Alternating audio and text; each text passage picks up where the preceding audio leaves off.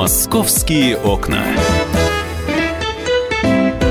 Недавно э, в Москве и Санкт-Петербурге состоялся необычный телемост. Жителям двух столиц предложили пообщаться и проголосовать за свой город в ходе интерактивного голосования «Битва двух столиц». А о самом мероприятии и о результатах голосования, которое проходило, расскажет наш коллега Александр Тагиров. Всем привет! Близятся большие выходные, и главный весенний праздник уже почти у нас на пороге. А это значит, что миллионы людей по всей стране возьмут свои смартфоны в руки и начнут писать своим любимым миллиарды теплых слов и поздравлений. И кажется, в этот момент мир станет чуточку добрее. Но праздники — это далеко не единственный повод признаваться друг другу в любви. Да и в конце концов, признаваться в любви можно не только людям, но и городу, в котором ты живешь. Именно такая история недавно произошла с жителями Москвы и Санкт-Петербурга. Более тысячи признаний двум столицам, терабайты трафика и разговоры длиною в месяцы сгенерировали участники телемоста между Москвой и Питером. Телемост был организован оператором Билайн для проведения интерактивного голосования «Битва двух столиц». По результатам этого, можно даже сказать, праздника, горожане определили самую любимую столицу. А теперь давайте подробнее о самом мероприятии. Итак, телемост между Москвой и Питером ровно на один день объединил посетителей главного катка страны на ВДНХ в Москве и катка у моря в Петербурге. Чтобы вы понимали объемы переданных данных, объясню вам на пальцах. В день голосования объем скачанного трафика на двух площадках составил более полутора терабайт, а общий объем мобильного трафика за весь сезон работы катков более 130 терабайт.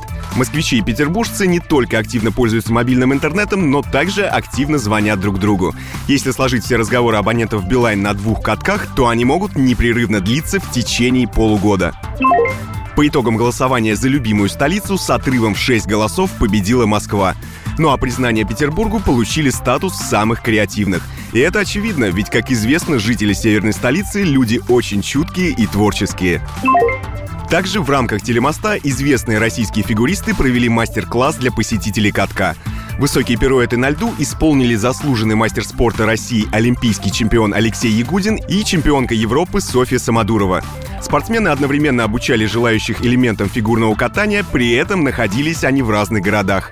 Чтобы гости могли наблюдать за работой фигуристов в режиме реального времени, на катках были установлены ТВ-панели, камеры и звуковое оборудование. Фактически граница между столицами стерлась, а 700 километров расстояния превратились в несколько метров. Ну и напоследок пара слов о Билайне, который выступил организатором этого телемоста. Чтобы клиенты компании всегда оставались на связи и могли делиться своим контентом, не жалея трафика, оператор ведет активное строительство и модернизацию сети LTE по всей России. Более того, в двух столицах идут работы по реализации масштабной программы по улучшению качества связи Super City. В результате этой работы значительно увеличится емкость сети и скорость мобильного интернета для пользователей современных смартфонов. На текущий момент сеть Билайн в Петербурге обновлена на 90%, а в Москве сеть на 98% уже 5G ready, то есть готова к внедрению сети пятого поколения. «Московские окна».